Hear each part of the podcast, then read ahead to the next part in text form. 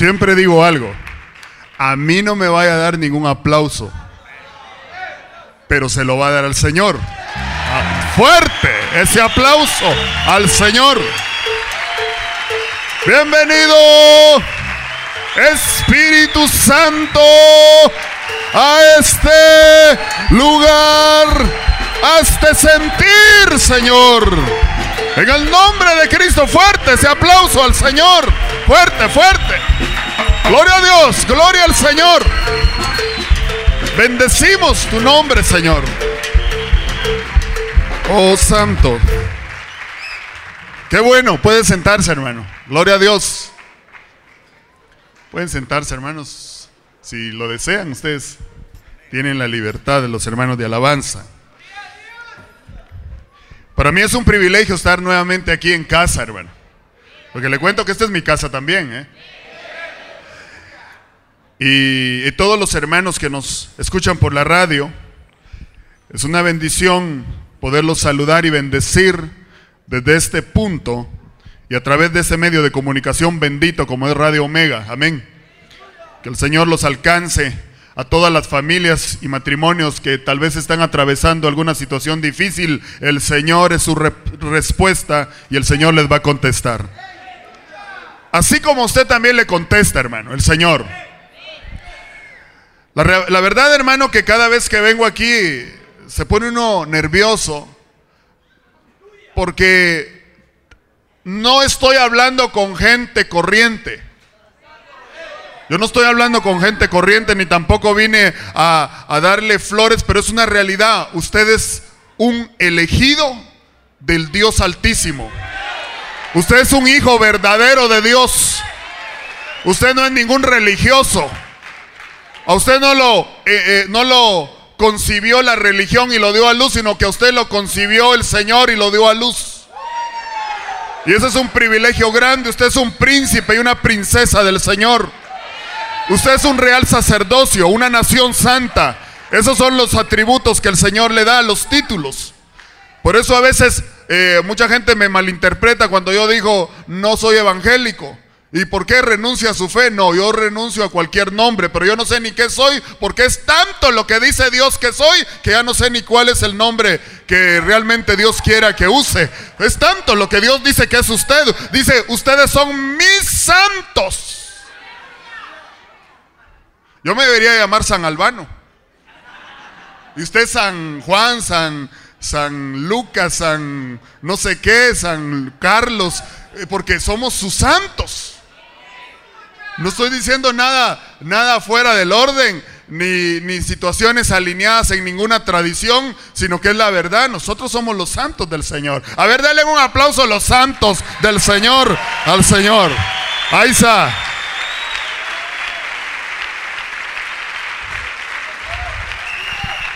Ya me imagino si me oye un legalista, que me oiga. Aquí somos casa de libertad. Hermano, le voy a pedir favor, dele otro aplauso, Señor, mientras me quito el saco.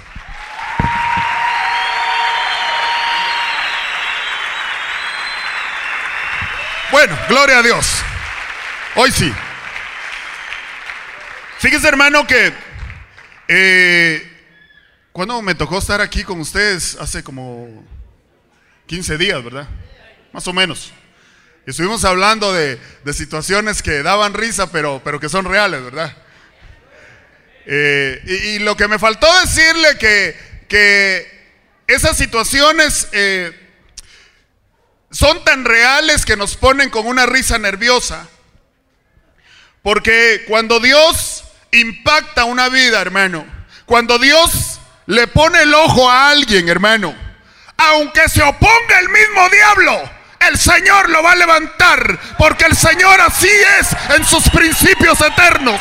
Se oponga quien se oponga, se oponga a tu familia, se opongan los vecinos, se oponga quien sea. Cuando Dios se fijó en tu vida es porque tiene un plan establecido. Y los principios de Dios no cambian porque son inmutables. Yo le quisiera preguntar antes de entrar a la palabra, ¿a cuántos Dios les ha prometido en esta noche y en toda su vida cristiana eh, bendiciones enormes? A ver, levante la mano. Tenga por seguro que el Señor no miente y todo lo que le ha prometido, el Señor se lo va a dar porque Él es grande en poder y en misericordia. Pero fíjese hermano que el Señor me inquietó y porque yo le decía, Señor, ¿y qué quieres que hable con tus hijos? Porque tus hijos no comen basura, sino ellos comen maná bajado del cielo. Ellos no se andan creyendo cualquier cuento de afuera. Usted por eso es una persona especial porque usted no tiene que andarle creyendo los cuentos de la caperucita roja ni a cualquier vecino, ni se ande ministrando con la secretaria ni con el lechero, sino que usted viene a la casa del Señor a oír un sano consejo y una palabra que edifique y que transforme su vida de una manera grande. La gente corriente oye cualquier cosa. Dice la Biblia que el simple todo lo cree. Así dice la Biblia, en el libro de Proverbios. Que si la luna, que porque es redonda, es de queso, se lo creen. Pero usted le ha creído a aquel que es toda verdad. Eso es lo importante. Bueno, fíjese hermano que el Señor me decía, y esto es bien tremendo porque vámonos al libro de, de, de Juan. Amén en el capítulo 2 del libro de Juan. Fíjese que ahí aparece un acontecimiento tan especial y que siempre se platica de ello. Cada vez que vamos a hablar de matrimonios o de familia, pero más de matrimonio, como, son, como es las bodas de Caná. ¿Cuántos han oído de las bodas de Caná? Bueno, el que lee la Biblia lo sabe de qué estoy hablando, ¿verdad? ¿Usted trajo Biblia, hermano? Levante su Biblia. No va a levantar agendas. Gloria a Dios. Bueno, fíjese que aquí aparece algo bien especial. Y así en la libertad que tenemos esta noche, hermano. Eh, matrimonios, eh, ¿cuántos han tenido así problemas de alguna naturaleza? Eh, cual sea el problema. O sea, levante su mano. ¿Qué, matrimonios han pasado alguna vez alguna situación difícil? El que no levante la mano es un mentiroso. Le vamos a dar su diploma. Es que de alguna manera los matrimonios pasan problemas, eso es lo que quiero decir. No es, ay, desde que me convertí a Cristo, dicen muchos a veces, eh, mi, mi, vida empezó a ser un desastre, me dijo una persona una vez. ¿Por qué le dije? Porque desde ese momento yo empecé a tener problemas en mi matrimonio. Me dijo, ah, espérate. Cuando una habitación está con la luz apagada, no se le ve el desorden. Pero cuando enciende la luz, que es Cristo, se ve el desorden. Entonces el desorden ya estaba, le dije. Porque hay gente que dice, ah, es que yo desde que me casé, mi vida empezó a cambiar. No, su vida ya venía cambiada y reventó en el matrimonio, que es diferente. Pero hay gente que trae conflictos desde que son niños. Desde que son jóvenes y dicen, es que desde que me casé, no, desde que se casó no fue, jamás. Esos problemas ya los traía. Pero para eso apareció el Señor, ¿verdad? Para arreglar las, todas las sendas torcidas, Él las va a enderezar, porque esa es la gran promesa que Él tiene. Amén. Bueno, fíjese que en el, ya le dije, ¿verdad? Juan capítulo 2. Dice así, ¿cómo empieza? Al tercer día se hicieron unas bodas en Caná de Galilea y estaba ahí la madre de Jesús. Déjelo ahí. Solo empecemos por ese, por ese verso.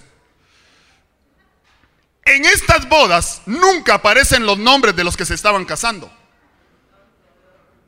Entonces el Señor me dijo, porque yo le dije, Señor, ¿y por qué en otros pasajes se aparece que Juan y Pedro no sé qué, que fulano y sutana no sé cuánto? Pero ¿por qué en las bodas de Caná no aparecen los nombres de los que se estaban casando? Entonces el Señor me dijo, porque no es para ese tiempo, sino que el nombre de todos los que van a entrar en conflicto tiene que aparecer en ese verso. Para que nadie diga, ah, eso fue porque se le sucedió a Juan, o le sucedió a Pedro, o le sucedió a María. No, me dijo, yo dejé el espacio en blanco para que aquel que un día se casó y entre al orden de Dios, su nombre tiene que aparecer ahí escrito. Y me dijo, ¿y sabe por qué es el tercer día? Porque nosotros estamos ya entrando al tercer día del Señor, o sea, el tercer milenio. Entonces me dijo el Señor que en este milenio se van a cumplir todas las promesas que Dios ha hecho a los hogares y matrimonios, porque el espíritu de Elías, dice el Señor, vendrá en los postreros tiempos a unificar y a restaurar todas las familias divididas.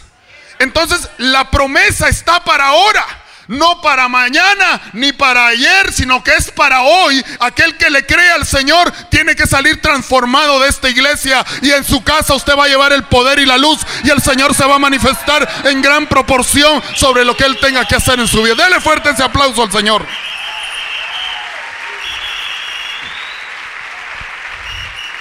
Y siempre cuando hablamos de las bodas de Caná, siempre hablamos de los dos vinos, que ahí se da el, vino primero y el vino postrero. Pero no me voy a enfocar precisamente en los vinos, porque si usted, yo veo que algunos hermanos apuntan ahí, como es discipulado, qué bueno. Fíjese que el primer vino que se dio en esas bodas, es, yo fui al, al hebreo original y el primer vino se llama Toresh, que es de frutas agrias verdes. El primer vino que usted va a probar en su matrimonio es un vino inmaduro. Es un vino pasional. Es un vino que solo lo embriaga la pasión externa. Es un vino que solo lo embriaga y le acontece cuando usted ve curvas y figuras. No sé si me estoy dando a entender. Ese es un vino inmaduro. Es un vino ácido. Toresh se llama. Pero el postrer vino porque después viene otro, no sé si usted ha leído bien el pasaje. Hay otro vino que cuando se agota el primer vino, después aparece una etapa donde llenan las tinajas de agua y por último el Señor convierte esa agua en vino, pero ya no lo convirtió en vino Toresh, sino que lo convirtió en el vino Shekar. Y Shekar quiere decir vino maduro, dulce. Y ese es el vino que Dios les quiere dar esta noche a todos los hogares y matrimonios en conflicto. Ya no el Toresh inicial. ¿Sabe por qué le digo eso? Porque usted ya no va a volver a, obtener, hermana, por así decirlo. No que, bueno, si se mete a un gimnasio, gloria a Dios, pero eh, eh, no es que usted vaya a tener la figura inicial y que por eso otra vez su esposo la, la, vaya a halagar. O hermana, usted no va a ver a su esposo bien esbeltito como cuando estaba antes, sino que ahora lo va a ver un poco gordito.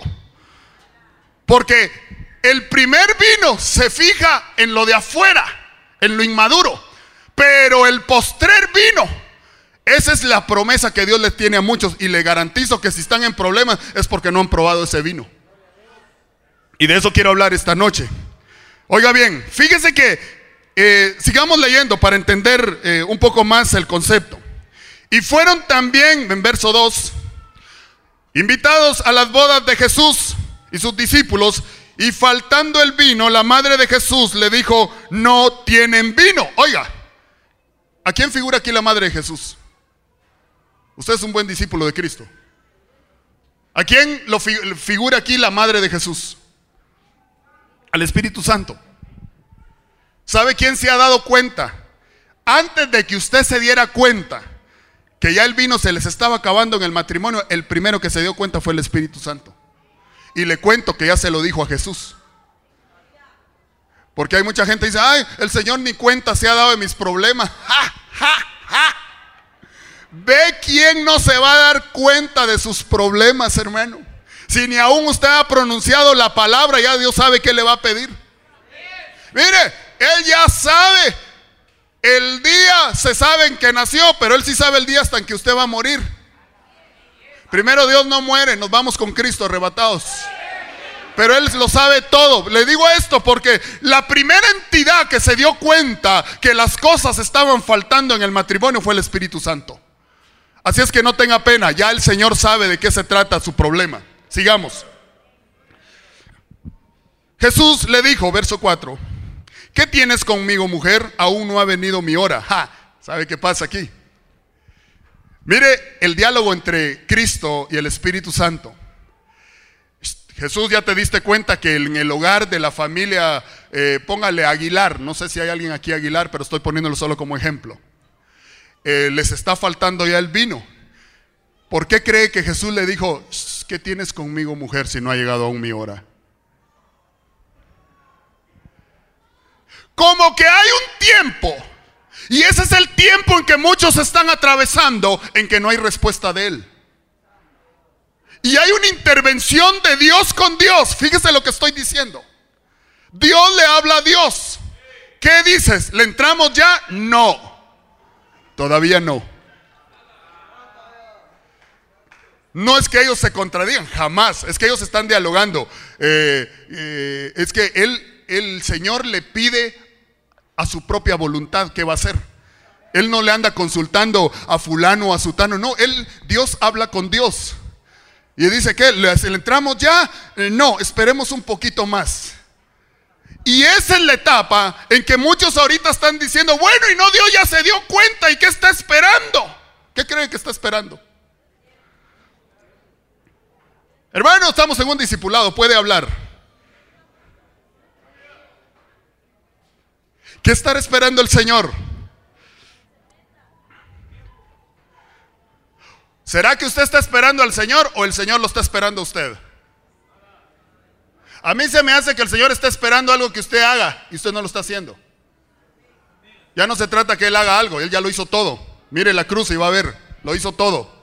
Pero Él sí está esperando que usted haga algo. Pero sigamos, sigamos. ¿Qué verso toca? Cinco. Su madre dijo a los que le servían, haced todo lo que os dijere. Póngale atención. El que va a profetizar sobre tu vida va a ser Jesús. ¿Se acuerda usted? Pero estamos hablando de vinos. Que José, que es figura de Jesús, él usaba una copa para profetizar. Fíjese que si usted se da cuenta, y usted tiene que haber leído ya ese pasaje, José usaba una copa, tomaba de ese vino y empezaba a profetizar. Porque él dice la copa con que profetizaba José. Entonces el Espíritu Santo me dijo, se necesita un vino especial para empezar a profetizar en medio del conflicto. No sé si me estoy dando a entender. Hermana amada, usted es capaz de profetizarle a su esposo, no maldecirlo, profetizarle, dije en medio del conflicto? Usted porque no conoce a ese greñudo panzón y yo no sé cómo le dirá en su enojo. Porque a veces así revientan eh, eh, en el dígame si no, mire si muchos se ríen, fíjese. Usted porque no está viviendo con ese y por eso, momento, espérese hermano. Por eso dice el Señor que lo, la tienen o lo tienen que embriagar. ¿Sabe cuál es la actitud de un bolo? se no le atina. Y el principio de estar embriagado es que dice, voy a ahogar mis penas, dice, ¿verdad? Permítame. Tal vez ahorita le recordé su vida antigua. Pero si hay vino en el mundo es porque primero hubo vino en el cielo. Y usted sabe por qué la gente, y ojalá me estén escuchando inconversos ahorita por la radio ¿Sabe por qué no pueden dejar esto los inconversos? Y así entre nosotros, a veces hay unos cristianos que también se les va. Gracias a Dios no sé, ¿verdad? Ojalá aquí no haya nadie, ¿verdad? Pero si hay, no tenga pena, hay esperanza para usted también.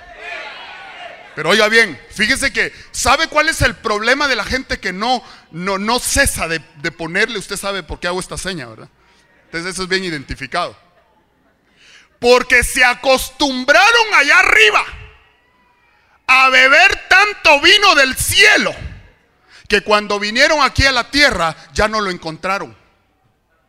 Por eso el que es lleno del Espíritu Santo, ¿qué le va a quedar ganas de entrarle a esa basura? Porque la naturaleza de los hijos de Dios es que han sido llenos y embriagados desde el cielo con el vino del Señor, que ya no soportan las ganas de ser de volver a, a experimentar ese sabor. ¿Y por qué cree que el Señor le dejó a la iglesia el derecho de volverse a embriagar en el Espíritu Santo? Porque es una naturaleza en el hombre. Entonces usted, hermana o hermano, para poder profetizarle a su esposo o a su esposa, primero lo tienen que emborrachar del Espíritu Santo. Porque así sobrio, olvídese. Sobrio no lo va a poder hacer nunca. Mire, los que se ponen primero para declararse se echan una buena. ¿Sabe qué me dijeron una vez? Es para eh, tener inspiración. Fíjese lo que provoca el vino de afuera, imagínense lo que va a provocar el vino del Señor. Es que yo lo estoy poniendo de una manera paralela, no haciéndole flores a los otros, porque le cuento, los que se echan allá afuera los tragos, a eso los cuida el cadejo, hermano. Pero ¿sabe a quién lo cuida usted cuando se embriaga del Espíritu Santo? Dice que el bien y la misericordia lo acompañan por donde quiera que usted va. Esa es la gran diferencia. Y que me estén oyendo por la radio, sí. Es bueno. La gente que está metida en ese problema no van a ser espíritus de Dios que lo acompañen, pero el que se mete con el vino del Espíritu Santo, sí. Pero oiga bien, Dios necesita embriagarte, emborracharte del Espíritu Santo, porque dicen que el bolo ve cosas que no son en este mundo. Entonces tú tienes que empezar, mire, empiezan a ver a su esposa bonita. ¿Qué nos quiso decir? Yo no dije, yo no dije a la general tampoco. La actitud de un bolo, ¿sabe cuál es? Le pegan y no siente. Entiéndame lo que le quiero decir. Lo golpean y no siente. Eso es lo que provoca el vino del Espíritu Santo. Te pueden agredir y no vas a sentir. Y la gente por no embriagarse está sintiendo los golpes de las personas, fíjese. Si no, pregúntese a Esteban, ¿qué, ¿qué le pasó a Esteban? A ese lo embolaron en ese momento del Espíritu Santo y no sintió las pedradas y todavía los bendijo. ¿Por qué cree que Cristo estaba en la cruz? Él lo embriagó Dios en la cruz. Por eso no aceptó el vino que le estaba dando Roma, sino que él decía, suficiente es tu vino, Señor, suficiente es tu presencia. Y aunque estaba clavado en la cruz, tuvo el ánimo de bendecir a los que lo estaban maldiciendo. Entonces, hermano, empecemos. ¿Qué es lo que a usted le falta esta noche? Ser embriagado del Espíritu Santo, nada más usted va a empezar a tener experiencias tremendas. Pero si se deja embriagar del Espíritu Santo. Yo dije que no iba a hablar de ese vino. Pero el Señor me está haciendo un hincapié aquí. Dígale que tiene a par, necesitas profetizarle a tu familia, a tu esposo y a tu esposa. Así necesitas profetizarle. Ay, es que ese es un aquí, un allá. Mírelo, mire. Empiece a verlo. Hecho un diácono aquí enfrente. Eso es empezar a profetizarle. Ese mi marido que no quiso venir hoy al culto. O esa mi esposa aquí que no se quedó viendo a Betty la fea en la, en la, en la casa. Ah.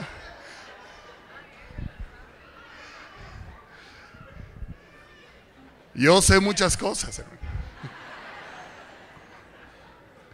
Si no identificamos a los enemigos, ¿cómo entonces le vamos a entrar? Pero tampoco se quede ahí embelezado viendo. ¿eh? No, es que sabe por qué. Mire, yo, siempre he atacado ese puntito. Eh, ¿Qué tiene contra Betty la fe? Nada, fíjese. ¿Qué pasa? Que imagínese un cristiano en vez de estarse viniendo a ministrar del Señor, está ministrándose de que es feo. Y sí, y si esa mujer le dicen que es fea, imagínense yo, va a decir. Y saber ni qué otros pensamientos con vinos raros, pero Dios lo que quiere es que tú te embriagues con el Espíritu Santo y veas la maravillosa obra que Dios ha hecho en tu vida. Pero oiga bien, bueno, usted tiene que aprender a profetizarle a su familia. Usted tiene que decir, aunque mi hijo es un drogadicto, yo lo voy a ver hecho un ministro en las naciones. Y algún loco de afuera le va a decir, ¿cómo se atreve si mire ese ya ni tiene perdón? Perdón suyo, pero sí de Dios. Porque eso es lo que Dios hace, hermano. No tendrá perdón de la gente, pero eso no importa. Hemos sido perdonados por el Señor. También los nuestros van a ser perdonados y van a ser redimidos porque Dios ya lo prometió. Ay, si no, ¿para qué vino Cristo, verdad? Por eso los religiosos eh, enseñan de que hay que estar bien para entrar a la iglesia. Yo enseño lo contrario. Entre más mal, mejor. Aquí en la iglesia se lo van a emparejar. Que la iglesia es un hospital del alma. Y si no, yo no estaría aquí, tirar el micrófono y saber quién predica. Porque estamos aquí por necesitados del Señor. Pero oiga bien, hay esperanza, claro que sí. Verso 6. Y estaban allí, oiga, póngale atención a esto. Seis tinajas de... ¿Para qué? Conforme al rito de la purificación de los judíos, en cada una de las cuales cabían dos o tres cántaros. De eso quiero hablar. Que no iba a hablar tanto del vino. Habían seis tinajas, figura de hombre, figura humana. Y en cada tinaja podían caber dos o tres medidas de agua en cántaro. Entonces el Espíritu Santo me dijo, dile a mi pueblo que qué medida quieren ellos esta noche. ¿Tinajas de qué? De agua. ¿Qué comparación hace usted del agua con el vino? El agua es lo más desabrido que existe no tiene sabor. Después de haber estado tú bien meloso, embriagado con tu primer amor, y que papuchi, que mamuchi, que mi cielo, que aquí, que allá, ¿se acuerda, ¿se acuerda de esa etapa? ¿A usted nunca le dijeron eso, hermano, hermana? ¿Nunca le tiraron flores en su primer amor con su pareja? y que eh, ojitos de cielo y que donde te pongo que no te pegue el sol, etcétera, etcétera, y tú eres mi princesa y que no diga, ahora aguanta, mire, así entre. A un principio sí le decía princesa y porque ahora le dice bruja. Le cayó al que lo hace, ¿verdad? A un principio, mi príncipe, y ahora te volviste sapo, le dice. Como que hay un vino raro que te hizo, te invirtió la imagen de la realidad. Pero entonces el Señor me dijo, oiga, que las seis tinajas, allá cada tinaja si quiere dos cántaros o tres cántaros de medida. Porque aquí lo dice. Con una medida de dos o tres cántaros. Allá usted si solo quiere ser lleno en su cuerpo, en su alma, o también quiere una medida para su espíritu esta noche. ¿Y de qué lo llenaron? ¿De qué lo llenaron? Primero, después de tu embriaguez, de tu primer amor en el matrimonio o en la familia, va a venir una etapa desabrida. Antes de que venga el, el otro vino, el maduro, antes, pero antes de que venga, y aquí me voy a detener un poco, el Señor me mostró un principio del cielo. Antes de que te levanten te tienen que hundir. No te pueden levantar si no te hunden primero. A Jacob. ¿Quién era la que le gustaba a Jacob? ¿Lea o Raquel? ¿Por qué le gustaba a Raquel? ¿Ah? ¿Por qué era, ¿Y por qué Lea no? Era, era visca y como con la piel agrietada. Oiga lo que me dijo el Señor, y eso lo compartí allá con unos hermanos. Para que te den a tu Raquel, vas a tener que, vas a tener que aceptar a Lea. Para que Dios te levante, vas a tener que aceptar que te hunda primero. Para que Dios te resucite, vas a tener que morir primero. Para que Dios transforme tu casa, vas a tener que aceptar tu casa como la tienes ahorita, así de fea. Porque si no lo aceptas, no te dan a Raquel. Eso me lo dijo el Señor. Y está en la Biblia. Se lo, se lo digo dónde. yo se los compartí a unos hermanos y eh, 1 Corintios, capítulo 15, verso 36. Ahí lo va a encontrar. Que para seguir, bueno, ahí me dicen a qué hora termina esto, hermano. Verso 36. ¿Qué dice? La primera palabrita, ¿cuál es? Repita. ¿Qué es un necio? Alguien terco. Alguien insistente. Pero ahí dijo, necio. Lo que tú siembras no se vivifica si no muere antes, dice ahí.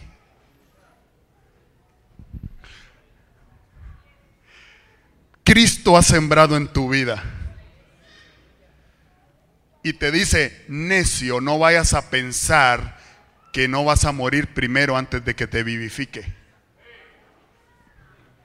¿Sabe qué pasa con la, parábola del sembrador? Porque están hablando ahí de sembrar. Dice que parte de la, de la semilla cayó en pedregales, donde no teniendo profundidad la tierra, sino que encontró piedra rápido, brotó. ¿Sabe quiénes son ellos? Todo aquel cristiano que así quiere que Dios lo levante y es un desesperado, ese tiene piedras en el corazón. Me voy de aquí porque ya mucho tiempo esperé. Mire hermano, me voy a divorciar porque ya tengo tres meses de aguantarlo. Ah, por tres meses. Ya tengo 20 años de aguantarlo. ¿Por 20 años? ¿Qué clase de semilla sembró el Señor en tu vida? Una muy buena semilla. Pero ¿qué clase de corazón recibió esa semilla? La gente que así quiere que Dios lo levante esa pobre persona dice que brotó tan rápido que vino el sol y secó la planta que había nacido. ¿Sabe quiénes son los de buena tierra aquí? Se los voy a decir por medio de la palabra. La buena semilla es aquella que fue sembrada en terreno y tardó en crecer porque sí encontró raíz para seguirse profundizando. Entonces el cristiano que soporta la prueba, el cristiano que aguanta, el cristiano que ahí está perenne, porque fíjese que yo me di cuenta en algo, las mejores semillas tardan en crecer, las mejores. No salen rápido. Las mejores plantaciones, ¿por qué? Porque están agarrando raíz profunda y en la superficie usted no ve nada. Entonces me dijo el Señor, lo que yo he sembrado, en los grandes que van a ser aquí, va a tardar su tiempo para que crezca. Ahora, los que son llamarada de Tusa. Gracias a Dios aquí no hay, ¿verdad, hermano? Porque usted está lunes, martes, miércoles, todos los días, estén o no estén, usted está aquí. Usted es pura semilla perseverante. Porque la gente que no es perseverante, ¿cuándo los van a levantar? Usted ve, ay, pero si yo tengo 20 años de esperar en el Señor, ¿en dónde? ¿En su casa o en la iglesia? Porque habría que ver dónde están esperando. Yo creo que lo que está haciendo en su casa es envejecerse. Pero no esperar en el Señor. En el Señor se espera cuando Él convoca a su pueblo y dice, heme aquí Señor, aquí estoy, aquí estoy truene, llueva o relampaguee, yo estoy aquí porque tú has sembrado en mi vida y yo voy a saber esperar el tiempo oportuno cuando me venga tu bendición. Yo quiero hablarle de las tres lluvias. A ver si me da tiempo. Los tres cántaros que son metidos en esas seis vasijas son tres lluvias que el Señor me mostró en su palabra. Fíjese que, porque hemos hablado, ya le dije de vinos, ahora vamos a hablar de la etapa desabrida. Porque antes de entrar al gran vino de los últimos tiempos, antes de entrar a la etapa donde el Señor te va a bendecir profundamente, indiscutiblemente, vas a pasar una etapa desabrida como el agua. Sin sabor, sin embriaguez. Yo siempre he dicho que los matrimonios son como una barca que está en puerto seguro. Cuando se casan, amén, en las buenas y en las malas, en las buenas y en las malas. Y ahí ni modo, como todo está el horizonte claro, despejado, los dos dicen, ala, ya me casé con mi príncipe, ya me casé con mi princesa, y gloria, a Dios, yo no estoy en contra de eso, al contrario, éntrele. Tiene que probar el primer vino. Pero esa barca un día se va a tirar a alta mar y va a venir la tormenta. Tarde que temprano le va a venir la tormenta. Ojalá vaya Cristo despierto y no durmiendo. Porque lo bueno de este matrimonio de las bodas de Caná es que dice, invitaron a Jesús, se rayaron. Porque si no invitan a Jesús, ¿quién les convierte el agua en vino? En cambio usted, hermano, si considérese dichoso porque en su boda, en su vida, en su matrimonio, en su familia, usted ya invitó a Jesús. Entonces, aunque venga una etapa desabrida, aunque venga una etapa difícil, usted sabe, usted tiene al que le puede convertir el agua desabrida en un vino embriagante como solo Él puede hacerlo. Dele fuerte ese aplauso al Señor.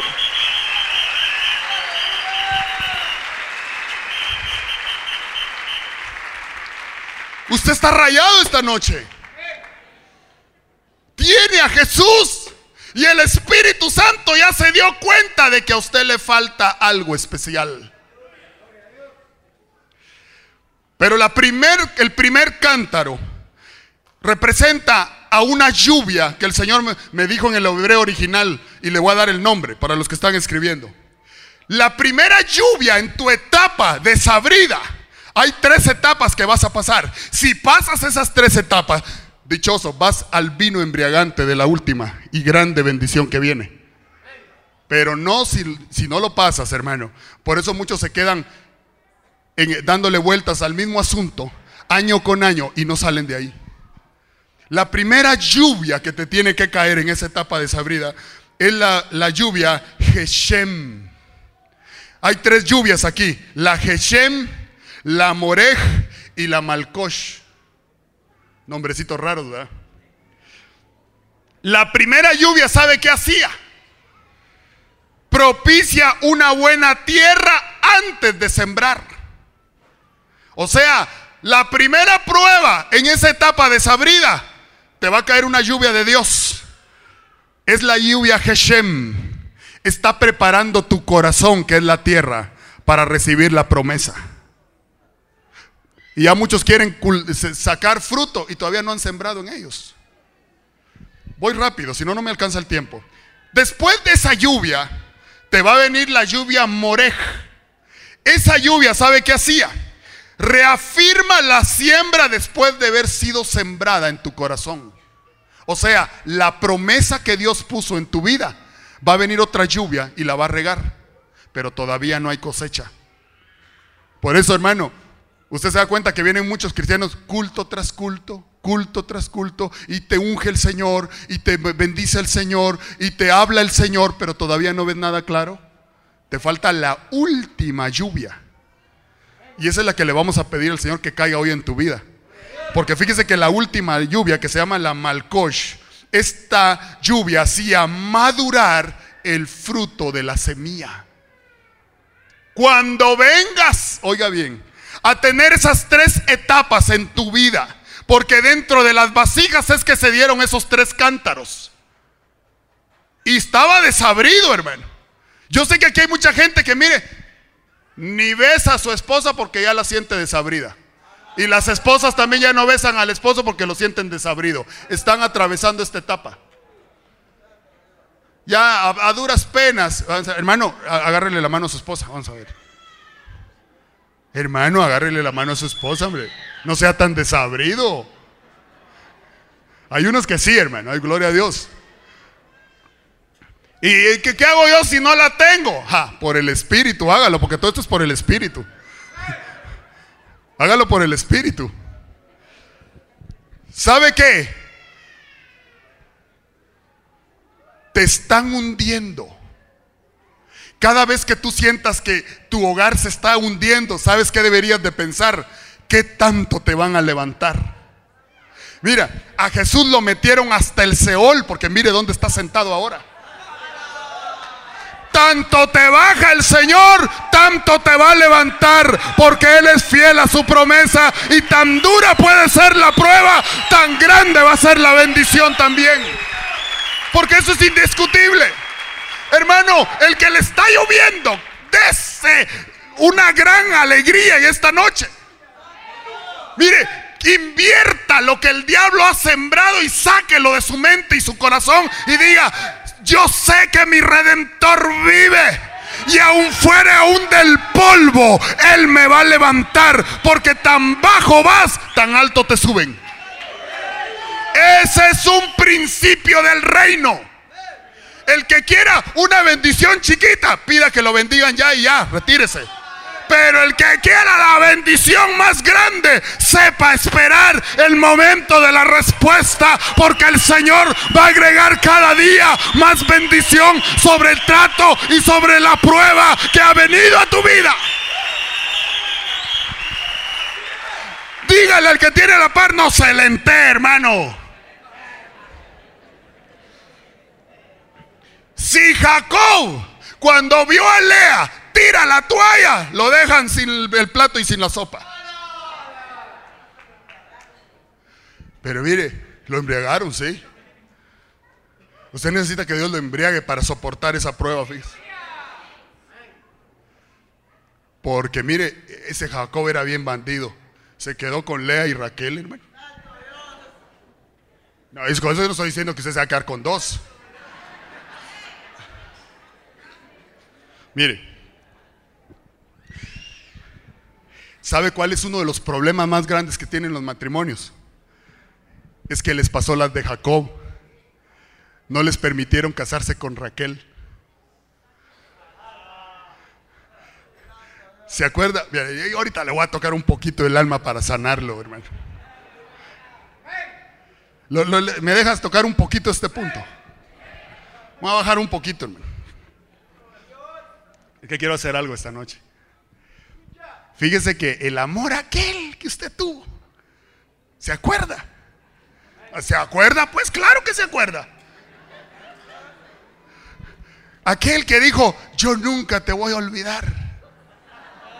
Ahí usted era un Jacob, así mira, embelesado por Raquel. Y le tocó trabajar cuántos años? O sea, usted saber a quién tuvo que aguantar y eso le dolió más porque en la última ni se la dieron. Es, permítame. Y, aquí está el clavo más grande. Que ahorita usted tiene a Lea. Estoy hablando en el espíritu. Por favor, sí, es que si no, yo no quiero ahorita una mente eh, fuera de foco porque se van por, por Júpiter. No. Lea es el estado que no te gusta. Lea es la mujer que en principio no quisiste y te tuviste que casar con ella. Oiga lo que estoy diciendo. Estoy un discipulado de matrimonio. Me dijeron aquí es de hablar de estos temas. Pero ¿qué hizo Jacob para que le dieran a lo que él más quería? Con esto no estoy diciendo en tu antiguo amor. Estoy hablando de estados espirituales internos. Me estoy dando a entender y si no lo explico más. Porque estoy hablando de algo delicado, pero que va a edificar a muchos si me lo capta en el espíritu. Porque muchos, ni bien empezaron con problemas con la Lea que ahora tienen, se acuerdan de la Raquel que quisieron y no obtuvieron. ¿Y cómo estará aquel amor que, que ay, eh, con quién se casaría? Y de plano no me hubiera provocado tanto problema si me hubiera casado con aquella persona. No, que ahora tengo problemas porque me casé con esta. Usted es un Jacob en pleno trato. Porque le van a dar la complacencia de su Raquel, o sea, de lo que usted amaba.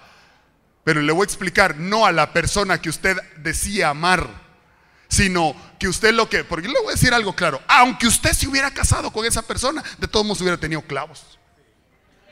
De todos modos, por eso le estoy hablando de un estado, no le estoy hablando de una persona.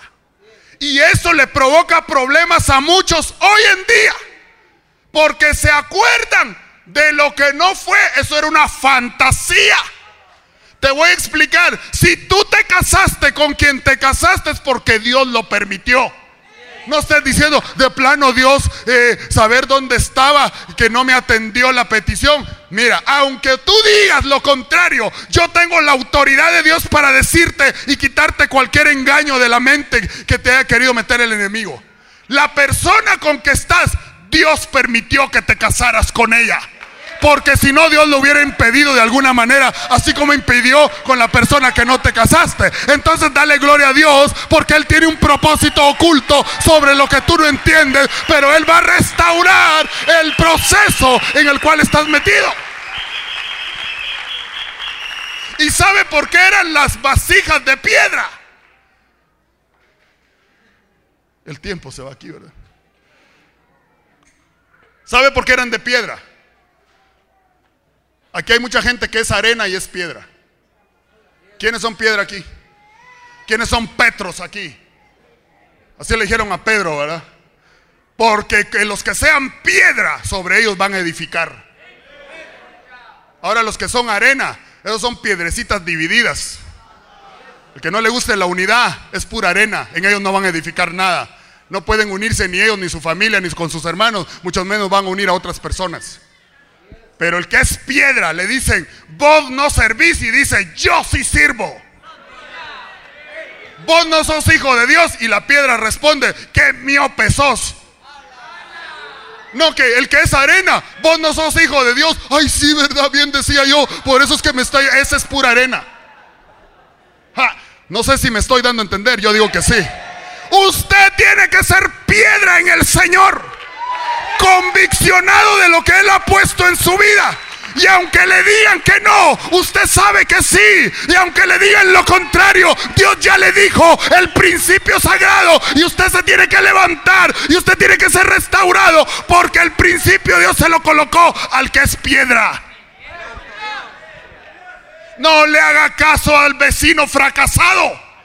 Cuando le dice, deberías de hacer lo que yo hice con el mío, échale los trapos a la calle. Porque así como es de fracasado él, lo quiere hacer fracasado usted. Pero el que es piedra, el que es Petro, el que es duro en lo que ha sentido del Señor, sabe que no es la realidad lo que sus ojos ven, sino que Él sabe y vuelve a repetir, yo sé que mi redentor vive y el que me ha prometido levantarme lo va a cumplir. Se oponga el diablo que se oponga. Dios ya dijo que me va a levantar. Fuerte ese aplauso.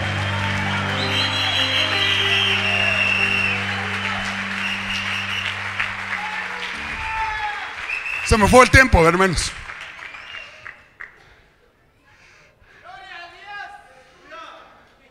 Tú quieres pasar al otro vino. Pero tienes que ser vasija de piedra. Aquí hay mucha gente debilitada.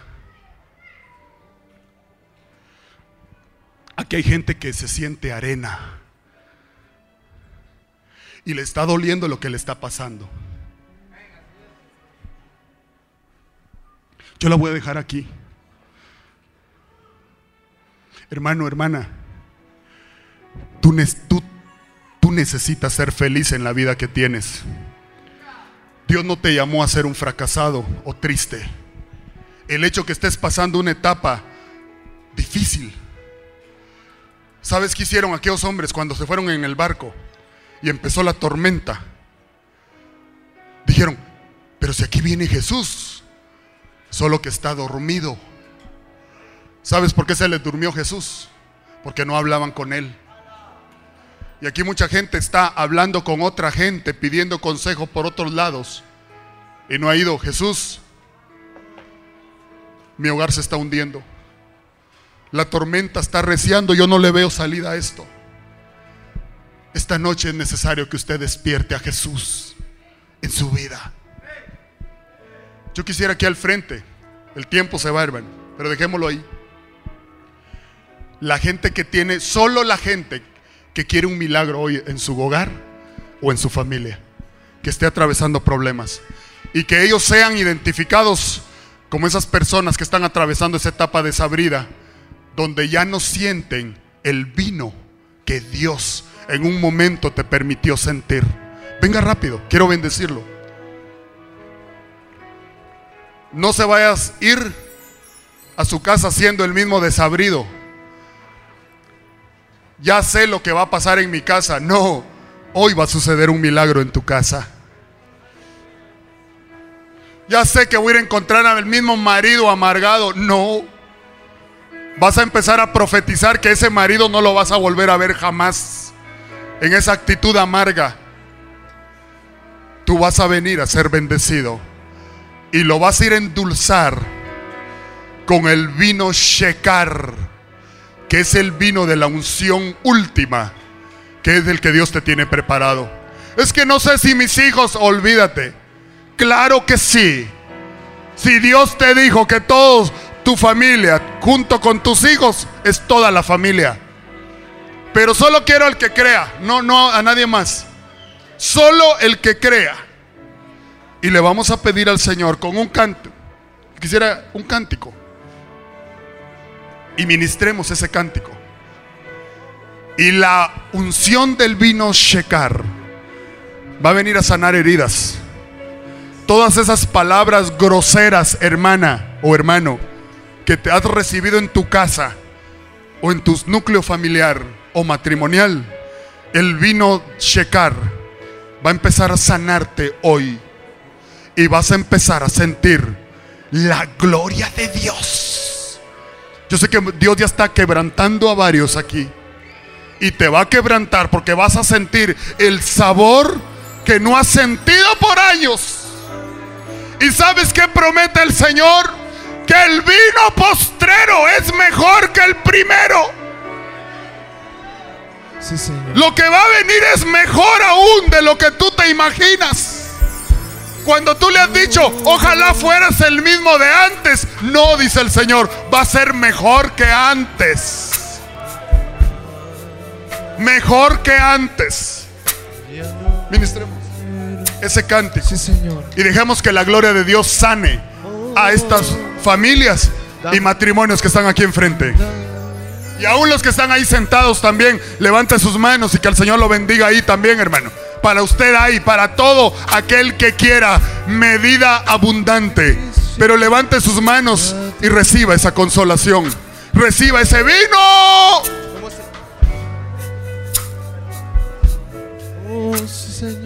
Te va a embriagar el Señor ahora. Y lo que antes te molestaba, te golpeaba y te hacía sentir dolor, embriagado con el Señor, no lo vas a sentir. Beber Recibe. de tu agua. Ahora el Señor va a empezar a sanar. Ya no. Ahora, Abre tu corazón, abre tu corazón, abre tu corazón. Esto no es una acción religiosa, abre tu corazón. El Señor va a sanar eso. Vas a recibir el milagro hoy, pero vas a tener que creerle al Señor. Ahora, Abre tu Ya corazón. Abre tu corazón. sed jamás. Padre, restaura, Dame agua viva. restaura. Llena hoy mi Recibe. ser. Recibe. Ven y Tu Redentor vive. con ¿Qué te ha dicho el Señor? verdad. Créele al Señor. Ahora, Quiero Recibe. beber recibe. Yo te bendigo. del agua Yo de te bendigo. Recibe. Recibe. Recibe respuesta. Dame, Aquí dame estoy, dígale. Señor, mi barca se hunde. Señor, mi barca se está hundiendo. Mi matrimonio se está hundiendo. Ven y Ahora, activa con tu al Señor en tu vida. Yo te bendigo. Yo desato bendición sobre tu vida. Vas a resucitar. Dame de beber. Vas a resucitar hoy. Dame de beber Recibe, de tu recibe. Dios está tocando a varios aquí. Ahora, no sé sano de esas heridas. Dios te tiene algo grande, algo poderoso. Por eso es que te han tratado mucho. de Desde pequeño, dice el Señor, ha venido tu trato. Pero yo tengo grandes planes para aquellos que han sufrido. no menosprecies la disciplina de tu Padre. Porque te está enderezando las veredas. agua viva Llena hoy mire, ser. aquí hay gente que está siendo tocada por ese vino. El vino Shekar te está alcanzando. El vino Shekar de Dios te está ministrando. Quiero beber Recibe. Tú vas a ser vaso de bendición. de vida Tu vida no se está eterna. acabando, está siendo procesada. Vas a ser maduro de ahora en adelante. Llena Vas a ser maduro de ahora en adelante. Ven y sáciame con tu verdad. Recibe. Aquí hay una gloria grande sobre tu vida. Beber Tal vez estabas que venías y no venías al servicio. el agua de vida. Y el Espíritu Santo que se dio cuenta de tu necesidad te trajo. Te trajo. Te trajo. Recibe, recibe, recibe, recibe, recibe, recibe. Está descendiendo la tercera lluvia. Está descendiendo la tercera lluvia. Está madurando el fruto dentro de ti hoy. Recibe, hermano. Ya no mire, ya no vas a, a tener esa situación contraria que por años has tenido. Profetízalo. Hoy me libero, dígale, de esa situación. Hoy el Señor te está tocando. Tú no veniste al reino de Dios a seguir padeciendo, pero está madurándote el Señor en ese trato. Si tu inmadurez echó a perder tu familia, la tercera lluvia te va a hacer madurar. Y Dios va a reedificar sobre lo que son ruinas. A eso veniste al reino, a ser restaurado, a ser bendecido De una manera grande. de una manera grande. Del agua de vida Recibe, recibe. Dios está administrando tu vida, tu corazón. Dame agua viva. Dios está ministrando tu corazón. Dame agua viva. Llena hoy mi ser. Recibe. Ven Esas heridas del pasado las está sanando Dios. Tu verdad. Tú no has probado la verdadera unción que va a derramar Dios sobre tu vida. Eso te hace falta probar. Algo más grande de viene. Algo más grande viene. Algo más grande Dame viene para ti. beber de tu agua, Señor. Ya no quiero tener Oh, sí, Señor. sed jamás. Sí, Señor. Dame de beber Oh, sí, de tu Señor. agua, Señor. Bébete Ya no el agua de la tercera lluvia sobre tu vida. Sed jamás. Bébete el agua de la tercera lluvia sobre tu vida. Dame agua viva. Llena hoy mi ser. Oh, sí, Señor. Ven y sáciame con tu verdad. Quiero beber